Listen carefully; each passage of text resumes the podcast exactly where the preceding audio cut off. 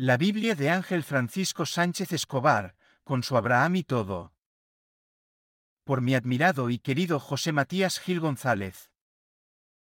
La tarde estaba avanzada.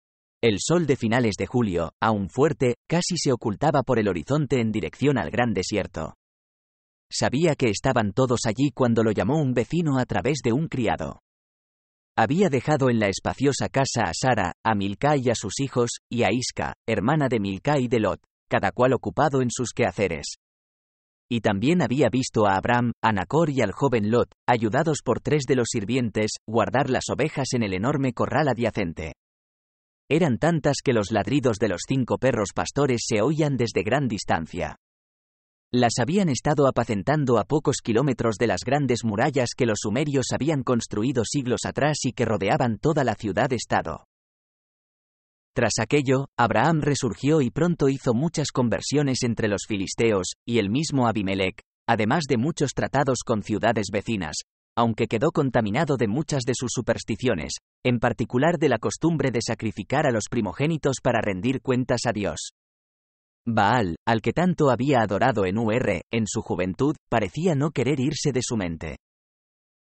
Sánchez Escobar, Ángel F., Abraham y Melquisedec, un tortuoso pacto entre el hombre y Dios, Sevilla, Semiramis, 2021. Páginas 29 y 144 a 145. Un vecino, corral, perros pastores, kilómetros, sumerios, ciudad-estado, filisteos, líderes político, tribus, escuelas, diezmo, ganadería, producción lechera y mil etcéteras. Qué deliciosos anacronismos culturales, históricos, geográficos, en tan expresivos y magníficos recursos literarios, rebosantes de lirismo, oh admirable compañero, admirado amigo, en tu prodigioso vuela pluma de ingenioso y fluido novelista y místico poeta.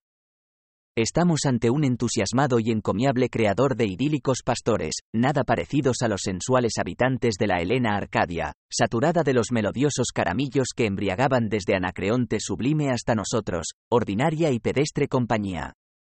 Este es otro ambiente, sobrio, bíblico, pero también divertido a su modo, con otros destinatarios influenciables.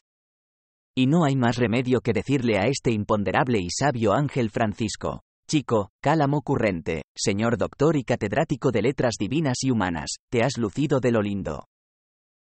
A pesar del aguerrido caudillo en que se convierte el protagonista en la segunda parte, y el ascético eclesiástico de la cristiana conclusión, menos simpáticos, qué bien se lo pasa uno con la lectura de tan acertada y regocijante mezcolanza de Génesis y siglo XXI. Es una gozada pasar páginas y páginas entre patriarcas nómadas empolvados por el desierto arábigo, completamente ajenos a ciertos peleones de la actual política, intrigantes a matar en sus babélicas torres y embrollados parlamentarismos de apabullantes rascacielos, que no livianas tiendas de campañas de los tiempos de Matusalén ni dignísimas chabolas del sufrido tercer mundo en guerra a la sombra lamentable de tal o cual récord faraónico ridículo, estúpido. Y es que hasta los faraones que desfilan por estos magistrales párrafos, resultan cándidos frente a la malicia de nuestros contemporáneos potentados que avasallan desde sus satélites lunáticos. Dicho sea sin negar los aciertos del progreso con el que no está reñido. Nuestro imperecedero escritor con su fina sencillez y discreta dulzura, al que no podemos menos que reconocer su buen humor, sincera fe cristiana y profunda religiosidad episcopal, su espiritualidad superior de hombre de Dios, ejemplificada muy oportunamente en esta gratificante novela que, a pesar de su gracia virginal, no está exenta de sutil retranca en su magistral retórica, didáctica nada encorsetada, para consumo de unos fieles ávidos de un poco de cordialidad en el áspero ambiente de hoy día, sobre todo en el tercer mundo, es un canto apropiado a la paterna misericordia del aludido Mesías. Nazareno Jesús, ten piedad de nosotros. En verdad, se pasa estupendamente en compañía de Abraham y Melquisedec. Enhorabuena, ángel celestial,